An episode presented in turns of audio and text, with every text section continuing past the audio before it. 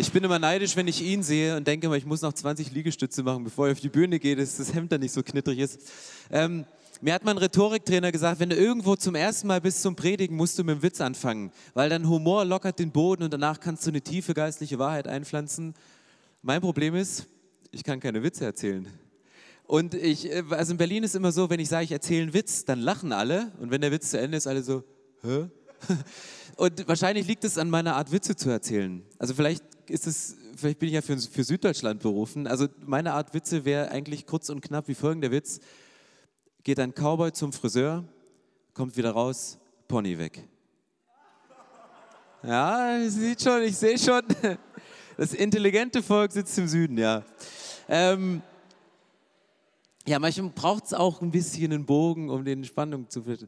Okay, ähm, heute ist eine coole Herausforderung. Ich, ich mag diese Serie äh, Ask Anything, weil ich habe das Gefühl, manchmal reden wir Prediger so über die Köpfe der Leute hinweg oder an der Erlebniswelt der Leute vorbei.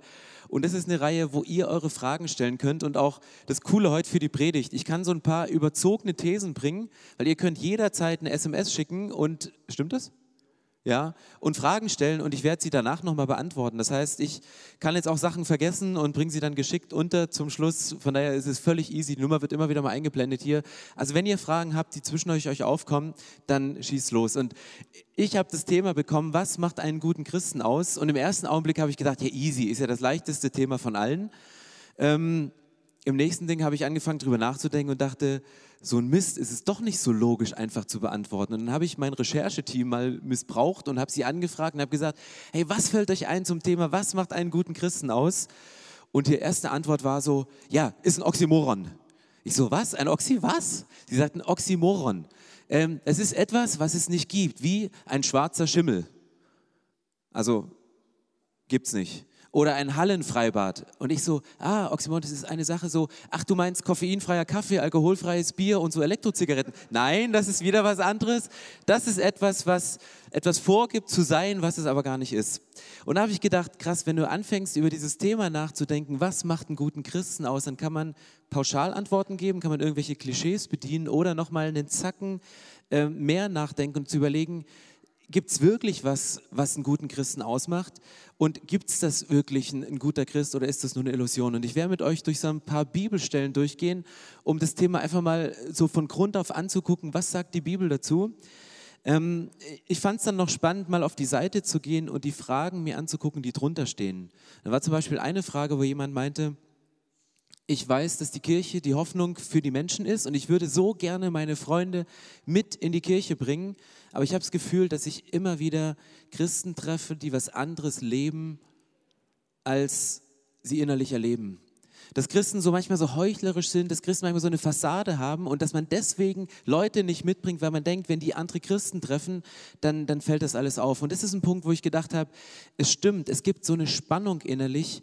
Und wenn du in einem moralischen Kontext groß geworden bist, wo dir gesagt worden ist, das und das musst du tun, damit du ein guter Christ bist, dann strengst du dich die ganze Zeit an, gut zu sein, dann versuchst du immer einer gewissen Moral, einer gewissen Form zu entsprechen, aber du erlebst ja, wenn wir mal ganz, ganz ehrlich sind, dass du Dinge machst, die du eigentlich selber gar nicht willst.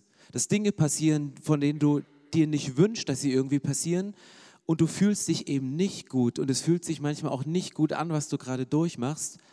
Und wenn du dann wieder in, dieses, in diesen Kontext reinkommst, manchmal auch ein religiös gefärbter Kontext, dann versuchst du wieder die Fassade darzustellen, aber im Prinzip tust du dir selber weh damit, weil du nach außen was anderes darstellst, als du innerlich gerade erlebst. Und das ist ein Thema, das findest du in der Bibel immer und immer wieder. Und ich habe überlegt, was, was, was hätte Jesus geantwortet auf die Frage, was macht einen guten Christen aus?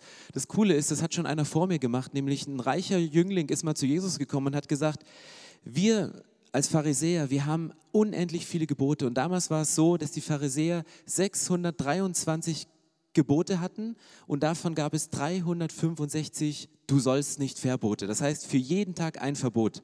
Und er hatte dieses, dieses Riesending an Geboten und fragt Jesus, was ist denn das wichtigste Gebot?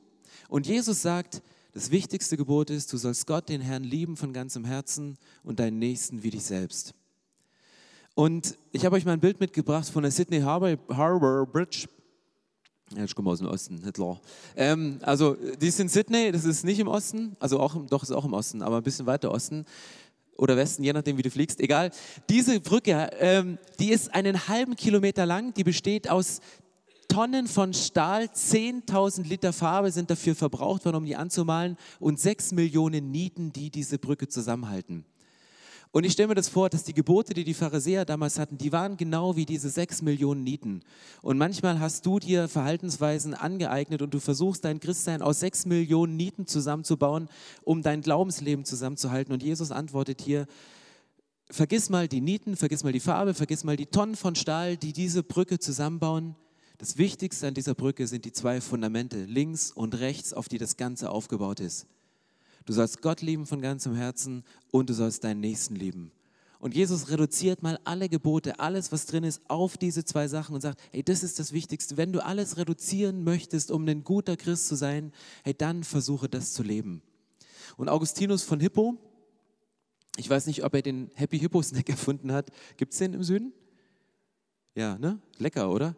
Ähm, der hat einen coolen Satz gesagt. Der sagte, liebe Gott und dann tu, was du willst.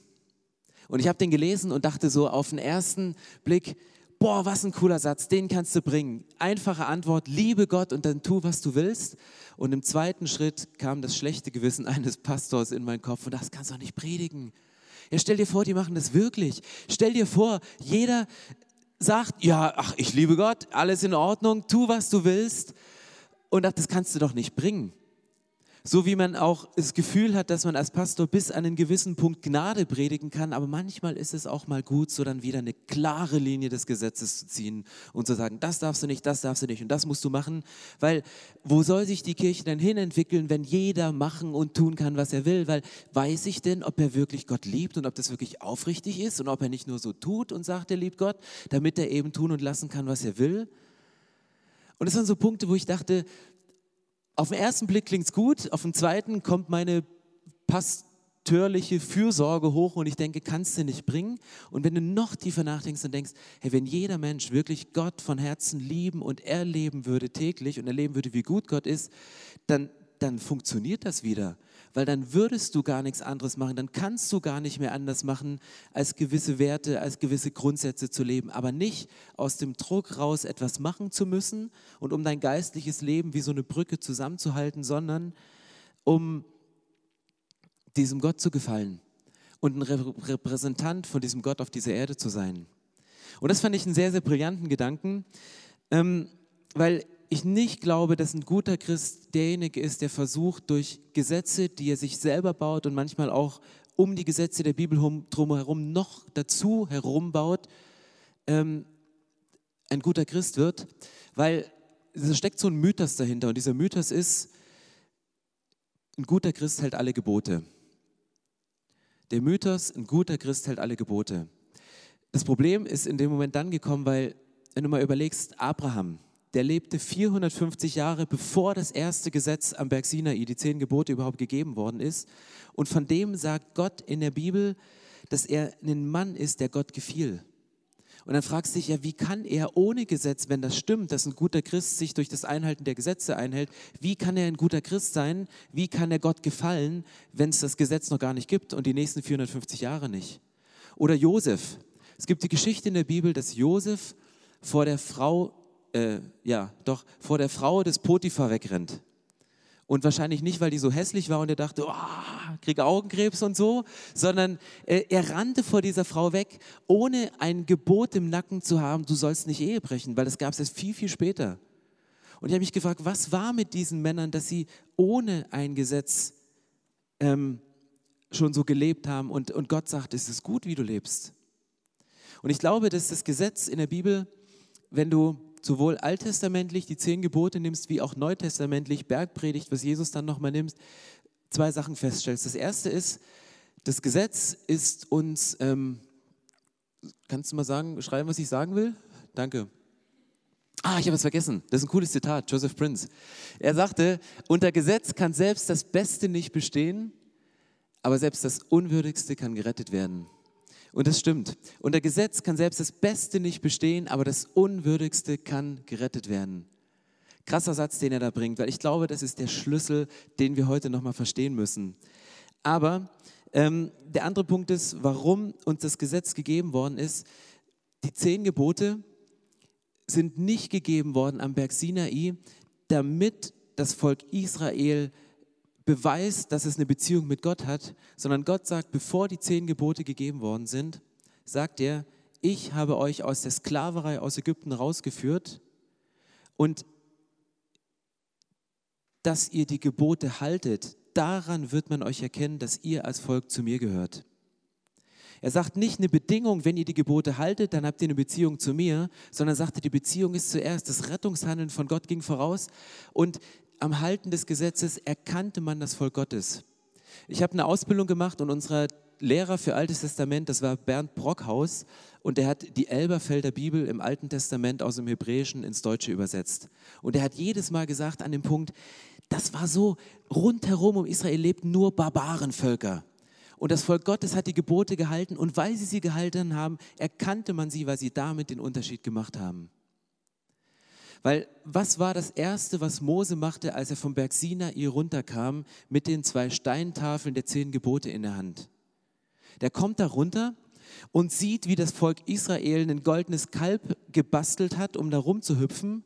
Und Mose, ihn packt die Wut, er nimmt diese zwei Tafeln, zerschmettert sie am Boden und das Erste, was er macht, ist, er tötet 3000 Leute. Er geht durchs Volk und sagt, hey, jetzt werden 3000 Leute getötet. Er fordert Leute auf, die eigenen Geschwister, die eigenen Kinder, Leute zu töten. Und du denkst, alles klar, Mose, hast du gerade nicht zugehört? was Gott gesagt hat, du sollst nicht töten? Und da passiert ein Bundesbruch in dem Moment, wo, wo Gott sagt, ich möchte die Gebote haben, damit man euch daran erkennt. Aber Mose scheitert in dem Moment gleich am ersten, bei der ersten Anwendung des Gesetzes und stellt fest, er kann es selber noch nicht halten, obwohl er derjenige war, dem die Gebote von Gott direkt zugeflüstert worden sind, die Gott frisch vor ihm eingemeißelt hatte.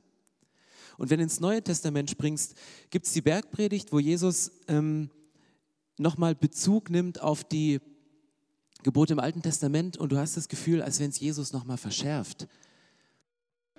Und deswegen, ich möchte es einen echt steilen Satz formulieren und der heißt, das Gesetz wurde uns nicht gegeben, um es einzuhalten, sondern um daran zu scheitern.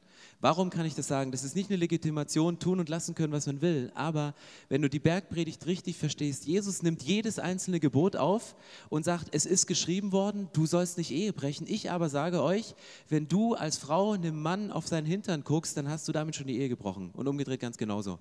Und du denkst, hey, wieso ist Jesus so krass? Wieso hängt er die Latte hier hoch und sagt so, das kann man ja nie, also es geht nicht nur um die, das Halten der Gebote, um die Taten, sondern selbst um die Gedanken. Aber ich glaube, dass Jesus die zehn Gebote nochmal in der Bergpredigt aufgreift, um genau das deutlich zu machen, damit auch der letzte selbstgerechte Christ noch weiß, ich kann die Gebote von mir nicht einhalten. Ich schaffe es nicht, sie einzuhalten. Und oft predigen wir als Pastoren, dass die Gebote in der Bibel gegeben sind, um unser geistliches Leben zu pimpen, unser geistliches Leben ein bisschen auf die Sprünge zu helfen. Aber das Ziel der, der Gebote ist nicht, unserem geistlichen Leben auf die Sprünge zu helfen, sondern sind eher ein Sprungbrett zu Jesus dass du an dem Punkt, wo du kommst und merkst, hey, ich würde es gerne aus Liebe zu Gott einhalten, aber ich merke, ich scheitere. Ich kann es gar nicht einhalten. Ich, ich, ich komme an den Punkt und es nicht als eine faule Ausrede, nicht als eine Rechtfertigung, alles tun und lassen zu können, sondern wirklich dieses Leiden drunter, ich will Gott gefallen, ich liebe Gott und ich mache alles, aber ich scheitere dran sich dann nicht selber zu verdammen, dann nicht die Schlussfolgerung zu ziehen, ich muss ja ein guter Christ sein und eine Fassade aufzusetzen, sondern dann es zu nutzen als ein Sprungbrett zu Jesus und zu Jesus zu gehen und sagen, Herr Jesus, danke, dass du dafür am Kreuz gestorben bist. Danke, dass du das für mich gemacht hast. Danke, dass du da bist. Und es ist nicht ähm, ein Punkt, wo wir uns selber was vormachen, weil wenn wir uns dahin entwickeln, immer was anderes darzustellen, als wir innerlich sind, dann hindert das so wie die Frage von, dem, von der einen Person, die sie gestellt hat, dass man in eine Gruppe von Menschen kommt, wo man sagt, das sind zwar Christen, sie versuchen nach außen irgendwas zu sein, aber es ist nicht authentisch, es ist nicht ehrlich und ich weiß, dass da hinter den Kulissen was anderes läuft. Und ich wünsche mir viel mehr eine authentische Kirche, ich wünsche mir viel mehr einen Raum, wo man hinkommen kann und weiß, hey, der David, der macht auch Fehler. Der Stefan, der Pastor, macht auch Fehler. Ich habe eine Geschichte erzählt bei uns, wo ich, meine Frau ist zum Pastorencoaching gefahren und in der Woche habe ich meine Kinder zur Schule gebracht und es musste wahrscheinlich so passieren. Ich liebe meine Frau über alles. Ich komme Montag hin, gebe meine Tochter an der Schule an, da steht eine Frau und die wirft mir so einen sehnsüchtigen Blick zu. Und ich habe zurückgeguckt und nochmal und ich habe mir so tief in die Augen geguckt, dass auf einmal mit mir alle Gefühle durchgingen. Und habe ich sofort einen Mentor angerufen und habe gesagt, hey, mir ist das gerade passiert. Es ist die ungünstigste Woche, dass sowas passieren kann. Und der sagte zu mir, hey Stefan, du musst eine Sache machen, mach's wie Josef in der Bibel, lauf und renne weg. Das ist die einzige Chance. Du bringst deine Kinder nicht mehr zur Schule, bring sie, setz sie vorne an der Kreuzung ab, die sind groß genug, die können dahinter laufen, aber gehe dem nicht nach.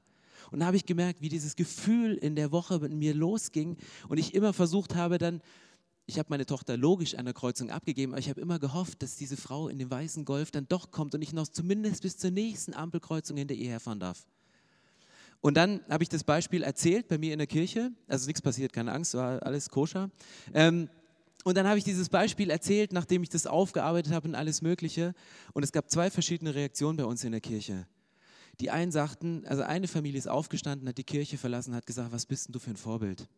Weißt du, was sollen wir unseren Kindern sagen, wenn selbst dir als Pastor sowas passiert, wenn selbst du deine Gefühle als verheirateter Mann und dreifacher Familienvater nicht im Griff hast? Hey, wir können dich unseren Kindern doch nicht anvertrauen oder wir unsere Kinder dir anvertrauen. Das war die eine Reaktion und die andere Reaktion waren von Männern sagen, ey, du bist uns so sympathisch geworden, wir hätten nicht gedacht, dass dir sowas auch passiert. Es sieht immer so aus, als hättest du das Leben im Griff, deine Familie, deine Kinder auf Facebook, es ist immer alles super cool. Und ich sage, ja. Und dann haben sie Danke gesagt, dass du uns eine Möglichkeit gegeben hast, wie wir mit der Situation, mit der wir auch immer konfrontiert sind, wie wir mit der Situation umgehen können, nämlich ganz konkrete Schritte zu gehen, zu flüchten, rauszugehen. Und für sie war es eine Hilfe und es hat mich authentisch gemacht in dem Moment. Und das waren Momente, wo Kirche wieder Kirche ist, weil Christen wie Nichtchristen, Leute, die schon lange dabei sind, Leute, die kurzfristig dabei sind, auf einmal merken, hey, der spricht von dem Beispiel, was uns alle betrifft und er nimmt sich da nicht raus als ein Heiliger. Und das war genau so ein Punkt. Ich habe gemerkt, das wäre ein Punkt, wo ich, wo ich hätte sowas von scheitern können als Pastor in der Kirche, als ein Familienvater, als ein Ehemann. Und ich habe es in der Woche genutzt als ein Sprungbrett zu Jesus, weil ich sage, Jesus, ich schaff's aus eigener Kraft nicht. Ich will es nicht. Ich habe auch überhaupt keinen Grund dazu. Trotzdem passiert mir das, aber es hat mich näher in die Beziehung zu Jesus getrieben. Und das fand ich sehr, sehr genial. Ähm, mir ist zu dem Thema noch eine Geschichte eingefallen in der Bibel, wo ich dachte, um das noch, noch besser zu erklären, Jesus gibt es nicht irgendeine Stelle in der Bibel, wo so gut und schlecht aufeinandertreffen. Und ist mir die Geschichte eingefallen in Lukas 7 und die habt ihr wahrscheinlich schon das ein oder andere Mal gehört, wenn ihr christlich sozialisiert aufgewachsen seid. Ähm, das ist die Geschichte, wo Simon der Pharisäer äh, Jesus einlädt und Jesus kommt zu ihm Besuch und während sie da am Essenstisch sitzen, kommt eine Prostituierte rein, fällt vor Jesus nieder, fängt an zu weinen, macht kostbares Öl auf, salbt ihm die Füße und trocknet sie mit den Haaren äh, wieder ab. Und in dieser Geschichte gibt es für mich drei verschiedene Charaktere, die eigentlich auch bei uns in der Kirche zu Hause sein sollten. Das ist der Gast, das ist der Gastgeber und es ist der unverhoffte Besuch. Es ist ein unerwarteter Besuch, in dem Moment vielleicht sogar ein Störfaktor. Und wir fangen dann, wenn wir diesen Text lesen in der Bibel, ganz schnell an, dass wir reingehen, ja, der Pharisäer ist ja gar nicht so gut, der ist ja auch schlecht, weil der ist gesetzlich. Aber was wir manchmal über Pharisäer denken, das sagt weniger aus über die Pharisäer und sagt manchmal mehr über uns aus. Aber was war hier in dem Moment? Der Gastgeber Pharisäer Simon, das war ein Mann, der wollte Jesus kennenlernen. Damals waren die Pharisäer nicht eine Heuchlerbewegung, sondern die Pharisäer waren damals eine Erneuerungsbewegung. In Deutschland haben wir den EC, das heißt entschiedenes Christentum. Gibt es hier unten im Süden auch, ne? EC-Verband und so. Das müsste eigentlich entschiedenes Judentum sein. Das waren die, die gesagt haben, wir wollen nicht nur so unseren Glauben leben, wir wollen noch einen Schritt weitergehen, wir wollen Jesus gut und besser kennenlernen. Die Pharisäer waren die Freikirchen der damaligen Zeit, die International Christian Pharisees. Also wir sind, wir sind die Pharisäer der heutigen Zeit, die sagen, neue Formen, neue Dinge, Jesus persönlich kennenlernen. Und dieser Mann, der macht sein Haus auf und er lädt diesen Jesus ein, einfach um ihn noch besser kennenzulernen. Er wusste nicht, ob dieser Jesus der ist, für den er sich selber hält und der er immer verspricht. Und dass er sein Haus aufmacht, das war mehr als nur jemanden einzuladen, weil im Orient jemanden nach Hause einzuladen, das war eine riesengroße Ehre. Wenn ich jemanden kennenlernen will heute, heute und ihn nicht gleich zu mir nach Hause einlade, gehe ich mit ihm irgendwo in die Kneipe. Gehe ich mit ihm irgendwo in ein Gasthaus. Aber damals hat er ihn, musste er ihn nach Hause einladen. Aber wenn du im Orient einen fremden Mann einludst, dann war das ein Risiko. Dann machtest du deinen größten Intimbereich für ihn auf. Weil dieser Gast, dieser Mann, er sah deine Frau unverschleiert, er sah deine heranwachsenden Töchter unverschleiert und du hast nicht nur dein Haus zum Essen aufgemacht, sondern du hast deinen größten Intimsbereich aufgemacht. Und das macht dieser Pharisäer Simon hier. Und es ist nicht so ein heuchlerischer Pharisäer, sondern es ist jemand, der es wirklich ernst meint und der sagt, ich will diesen Jesus kennenlernen. Und dann kommt Jesus dazu und Jesus ist hier Gast. Und ich glaube, Gast zu sein, das ist das Wesen von Jesus. Jesus ist von seinem Wesen Gast. Er hat so 30 Jahre lang ein recht beschauliches Leben geführt, aber dann wurde er auf einmal in die Öffentlichkeit katapultiert und mit diesem Zeitpunkt war Jesus immer Gast. Er war darauf angewiesen, dass Menschen ihn zu sich nach Hause einladen. Und ich glaube, geistlich ist es so, Jesus ist nicht jemand, der sich irgendwo aufdrängt und sagt, hey, rutsch mal rüber in dein Bett, ich will heute Nacht hier neben dir liegen. Jesus ist, ist höflich, Jesus ist von seinem Wesen ein Gast und wenn du ihn einlädst in dein Leben, dann kommt er, aber er wird sich dir nie aufdrängen. Und Simon und Jesus, die sitzen da beide und plötzlich kommt diese dritte Person, der der unerwünschte Störfaktor, dieser unerwünschte Besuch. Diese Frau kommt da rein und sie geht rein, geht schnurstracks auf Jesus zu und sie redet in dem ganzen Bibeltext kein Wort. Du kannst, es ist wie Pantomime, was sie macht. Die geht zu Jesus, bricht vor ihm zusammen und du kannst nur an ihrer Körpersprache ablesen, was sie emotional durchgemacht hat und was in ihr gerade abgeht, emotional. Und die ist vielleicht drei Minuten in dieser Geschichte in der Bibel auf dem Spielfeld und dann verschwindet sie wieder im Dunkel der Geschichte. Mehr weißt du von der nicht.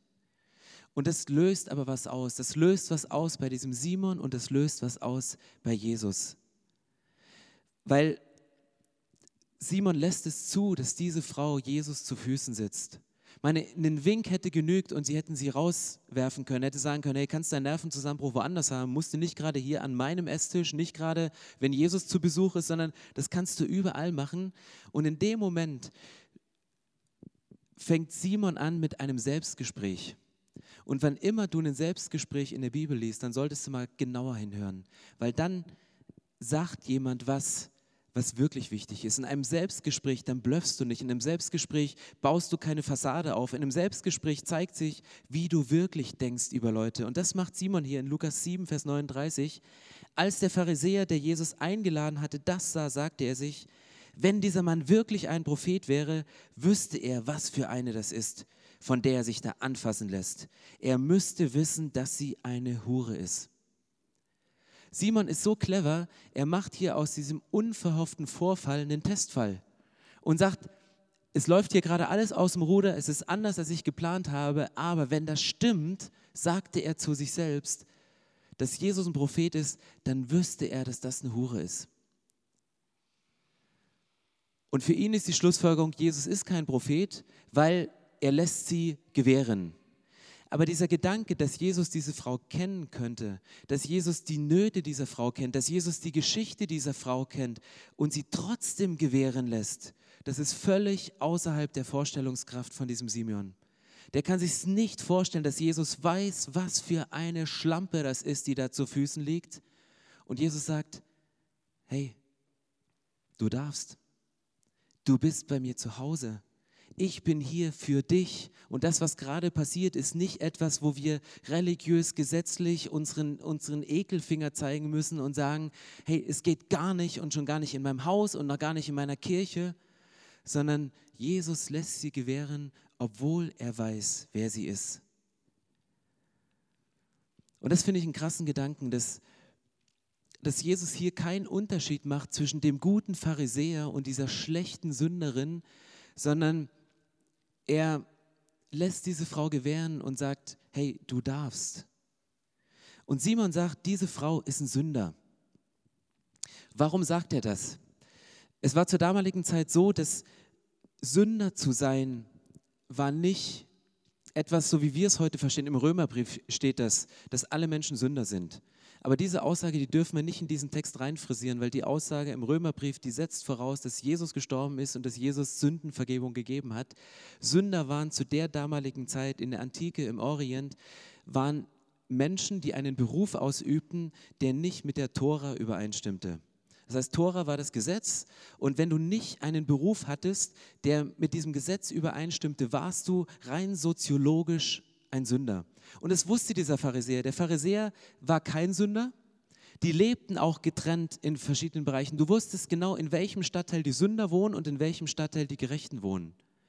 Der Pharisäer Simon wusste schon, dass er hin und wieder sündigt und dass er täglich von der Gnade abhängig war, aber es gab diese Berufe.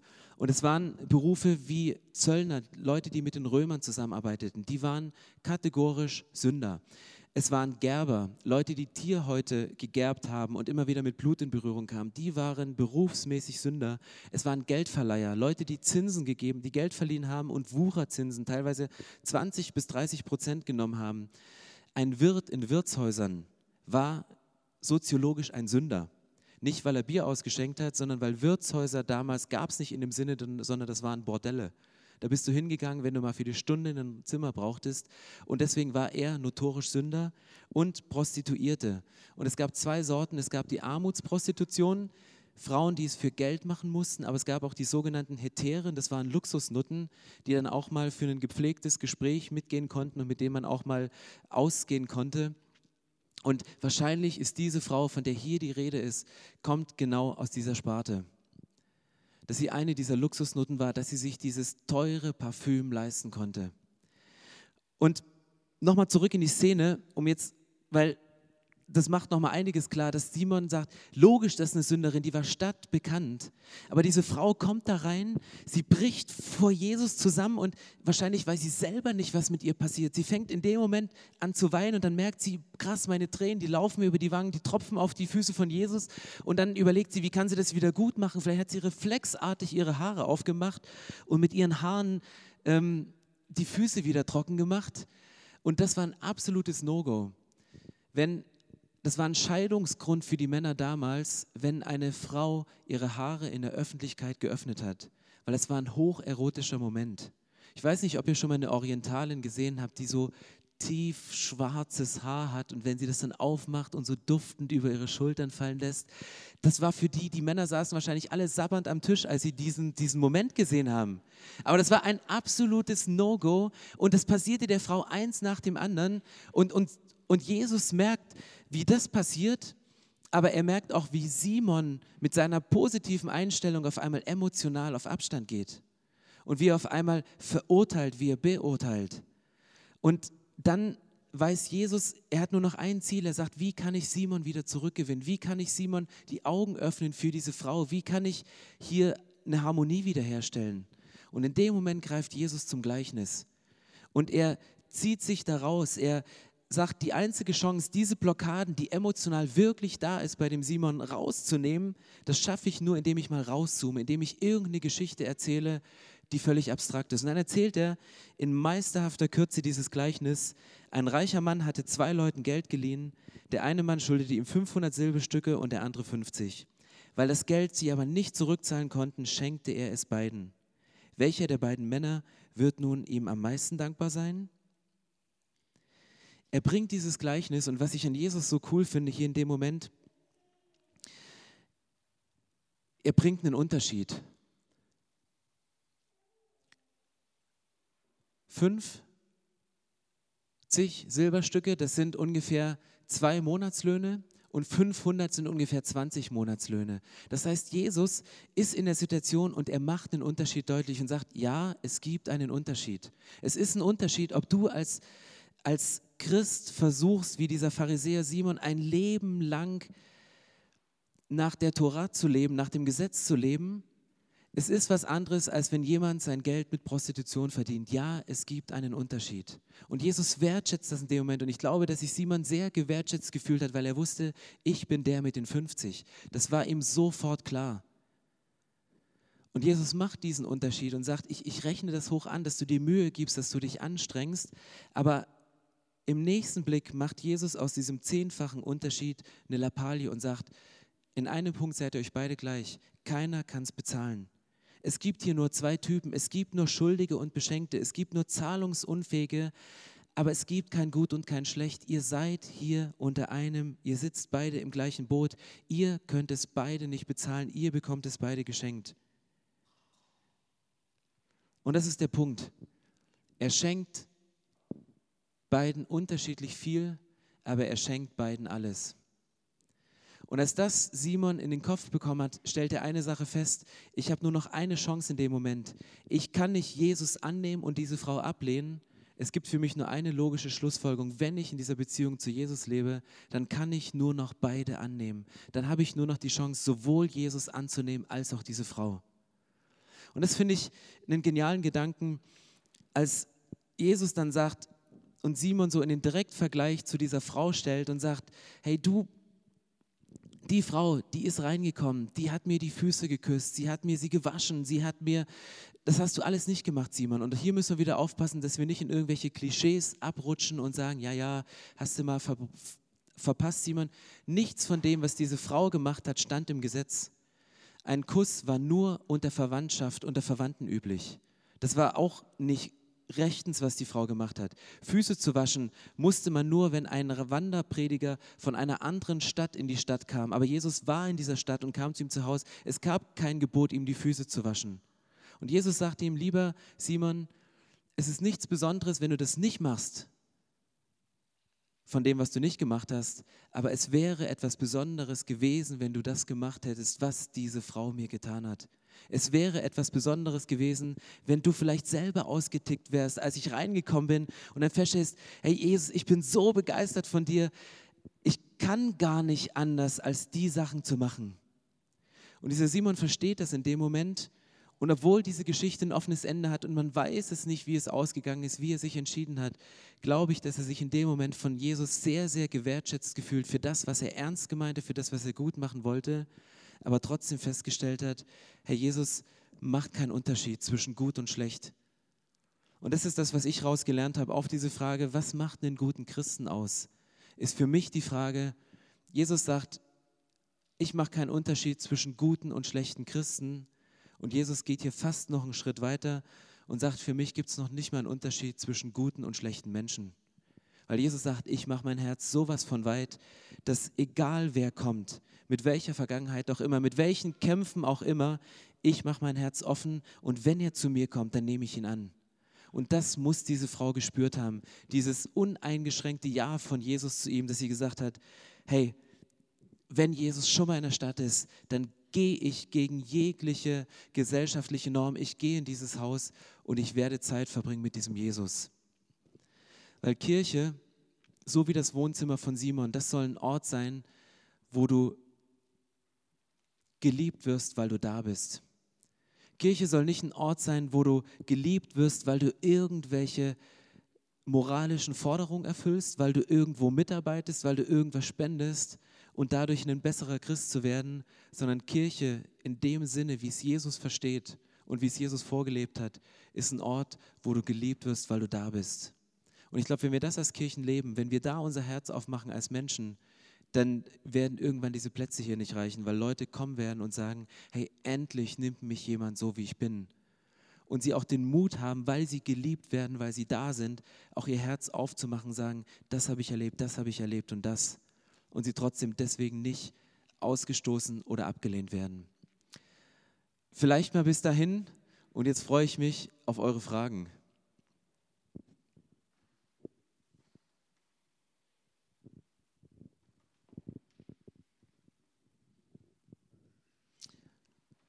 Einen praktischen Tipp. Einen praktischen Tipp zu dem Thema, wie man Menschen aufnehmen kann in der Kirche? Oder vielleicht kannst du es nochmal konkretisieren? Hm. Noch praktisch?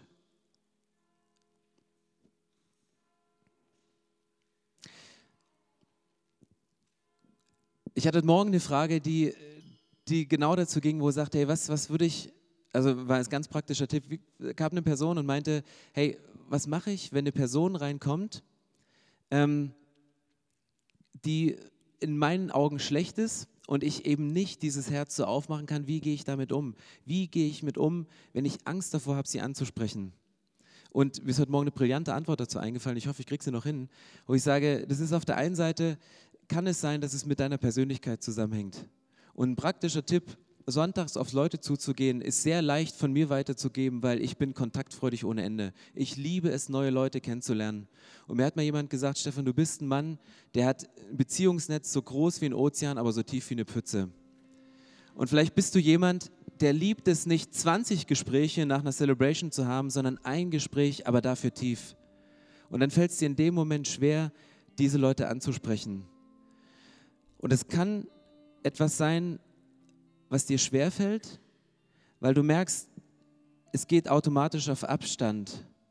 Aber vielleicht ist die Person genau eine Person, die eben nicht 20 oberflächliche Gespräche braucht, aber vielleicht sind diese oberflächlichen Gespräche und dieses Lächeln und die Begrüßung, die du dieser Person gibst, wenn sie in die Kirche reinkommt, auch wenn sie einen Background hat, von der die ganze Stadt singen weiß, dass er nicht so gut ist. Vielleicht öffnet genau dieser Blick, dieses Lächeln oder der Handschlag ihr das Herz. Und vielleicht bist genau du dann gefragt, weil sie sagt, ich will eben nicht nur angeblickt werden, ich will eben nicht nur kurz abgefertigt werden mit einem Kaffee an der Tür, sondern ich suche eigentlich jemanden, mit dem ich ein ganz, ganz tiefes Gespräch führen kann, wo ich mal über die Sachen rede, die in mir wirklich ausgehen, die in mir wirklich abgehen. Und das ist ein Punkt, wo ich denke, das können wir als Kirchen noch mehr lernen. Wir hatten bei uns vor einer Zeit eine Frau, die ähm, angefangen hat, unter Prostituierten zu arbeiten und sagt, mein Ziel ist es, Prostituierte von der Straße zurückzuholen. Und dann war es eines Sonntags vormittags so, dass diese Frau alle ihre Kolleginnen, die noch aktiv im Dienst waren und die Nacht gerade durchgearbeitet haben, mitgebracht haben und die saßen in der zweiten Reihe, fünf oder sechs. Und es war so cool in der Predigt, weil ich habe selten so viel Response bekommen wie da, weil sie haben gelacht über die Witze, also nur die vier. Äh, sie haben geweint an der, also an der richtigen Stelle. Die waren auf einmal so auf, weil sie irgendwas getroffen hat. Noch nie vorher in der, in der Kirche gewesen. Und, und es war dann, wir hatten Abendmahl und es war so cool anzusehen, wie, wie Christen und diese Frauen in ihren Tiger-Leggings vorgegangen sind, um Abendmahl zu nehmen. Und ich habe mich so gefreut, wo ich dachte, ey, wir sind Kirche und wir erreichen die richtigen Menschen. Das war für mich so ein Punkt, wo ich habe mich tierisch gefreut. Aber danach kam eine Frau zu mir und hat mich gefragt, hey, sag mal, was hat denn das mit dir gemacht? Ich habe gemerkt, wie du immer mehr in die Richtung gepredigt hast. Hat dich das angezogen? War das schön für dich, so zu denen zu sprechen? Und sie hat es fast gestört, dass diese Frauen da, da gewesen sind. Und ich habe gesagt, hey, pff, emotional, mich hat es völlig, ich habe nur gemerkt, da kommt was zurück und deswegen predige ich immer in diese Richtung. Und da habe ich gemerkt, wie schwer es uns manchmal fällt, bis zum gewissen Grad können wir lieben, bis zum gewissen Grad sind wir gnädig, bis zu einem gewissen Grad laden wir ein. Aber dann, wenn es schwierig wird, dann, wenn es unangenehm wird, dann gehen wir doch lieber auf Abstand. Und das ist das, was Jesus, wo ich sage, Jesus hat diesen Unterschied nicht gemacht, er hat nicht kategorisiert. Und ich glaube, wir müssen diesen Gedanken im Kopf ablegen. Es gibt einen Unterschied zwischen guten und schlechten Christen, es gibt einen Unterschied zwischen guten und schlechten Menschen. Es ist unterschiedlich und Jesus wertschätzt das unterschiedlich ob 50 oder 500 Denare. Aber unterm Strich ist es egal, ob 50 oder 500.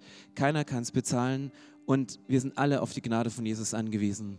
Und das ist das, wo ich denke, das, das müssen wir predigen und das werden die Menschen spüren, ob wir drüber reden oder nicht. Und es fängt mit unserem Herzen an, das aufzumachen. Und ich würde jetzt, glaube ich, während die Band noch ein Instrumental spielt, euch nochmal die Zeit geben, vielleicht über zwei Sachen nachzudenken. Das erste ist, wo, wenn du jemand bist, der sagt, ich, ich möchte Gott lieben und möchte es tun und du merkst trotzdem, du hast diese kleine Menge an Schulden, bring das nochmal zu Jesus. Und ich möchte gleich danach nochmal für beten. Zu sagen, Jesus, ich gebe es dir ab und weil ich es bei dir abgeben kann, wäre ich so dankbar. Und überleg mal in der zweiten Frage, wo gibt es eine Person in deinem Umfeld, um die du lieber einen Bogen machst, der du lieber aus dem Weg gehst, wo es dir nicht so leicht fällt, auf sie drauf zuzugehen. Und lass mal nur diesen Namen von dieser Person in den Kopf kommen und ich möchte danach gerne nochmal kommen und dann ganz konkret für diese beiden Sachen beten.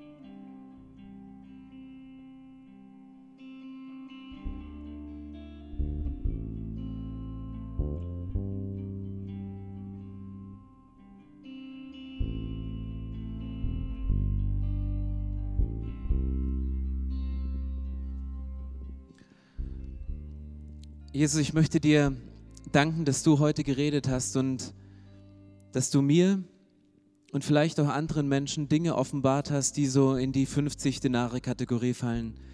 Dinge, die in unserem Leben passiert sind, die wir lieber verstecken wollen, die wir lieber nicht an die Oberfläche bringen, wo wir lieber ein Lächeln aufsetzen und eine Fassade aufbauen, damit es nicht zum Vorschein kommt, weil wir denken, wir sind schlechtere Christen oder sind schlechtere Menschen oder Menschen zweiter Klasse. Und Gott, ich bete jetzt, dass wir die Sachen nochmal ganz offen und ehrlich zu dir bringen, in dem Bewusstsein, du hast es vergeben. Wir müssen nicht irgendeiner geistlichen Norm gerecht werden, sondern du vergibst uns. Wir wollen unserem geistlichen Leben nicht auf die Sprünge zu helfen, sondern wir wollen den Sprungbrett nutzen zu dir und sagen, Herr Jesus, wir geben dir das ab. Wir geben dir es ab und, und fang auch an, drüber zu reden. Weil wenn es wirklich stimmt, dass das, was wir an Fassade aufbauen, nur um Dinge zu verstecken, weil wir denken, wir sind schlechte Menschen, wenn das der Grund ist, dass Menschen verhindert, in die Kirche zu kommen, Jesus, dann ist das jetzt ein heiliger Moment, dir die Dinge abzugeben und rein und frei zu werden. Und Jesus, ich bitte dich für die Person, die wir als Namen in unserem Kopf haben, um die wir lieber einen Bogen machen, vor denen wir lieber unser Haus verschließen, wo wir nicht so gastfreundlich und offen sind wie Jesus in dem Moment. Gott, ich bete, dass du uns eine Liebe gibst für diese Person, dass du unser Herz ausfüllst mit einer riesen Zuneigung für diese Menschen, mit einer riesen Liebe, dass wir in unserem Kopf nicht kategorisieren und sie irgendwie abstempeln, sondern dass wir die Liebe, die du uns gegeben hast und die wir selber erlebt haben, anfangen weiterzugeben. Mit einem Lächeln, wenn wir ihnen im Hausflur begegnen, mit einem Smalltalk vielleicht an der Uni, mit irgendeinem Handschlag, wenn wir sie im Supermarkt treffen oder in der Kirche, wie auch immer. Gott, ich bitte dich, dass wir unser Herz aufmachen und Menschen nicht wegen ihrer Vergangenheit abstempeln, nicht Menschen abstempeln wegen dem, was sie erlebt haben, wo sie vielleicht selber nur Opfer sind von der Sache, sondern ich bete, dass wir unser Herz aufmachen. Und ich danke dir, dass mit unseren offenen Herzen auch die Toren einer Kirche so weit offen sind, dass Menschen reingezogen werden, weil sie wissen, bei dir fühle ich mich zu 100 Prozent gnädig angenommen und nicht gesetzlich abgelehnt. Amen.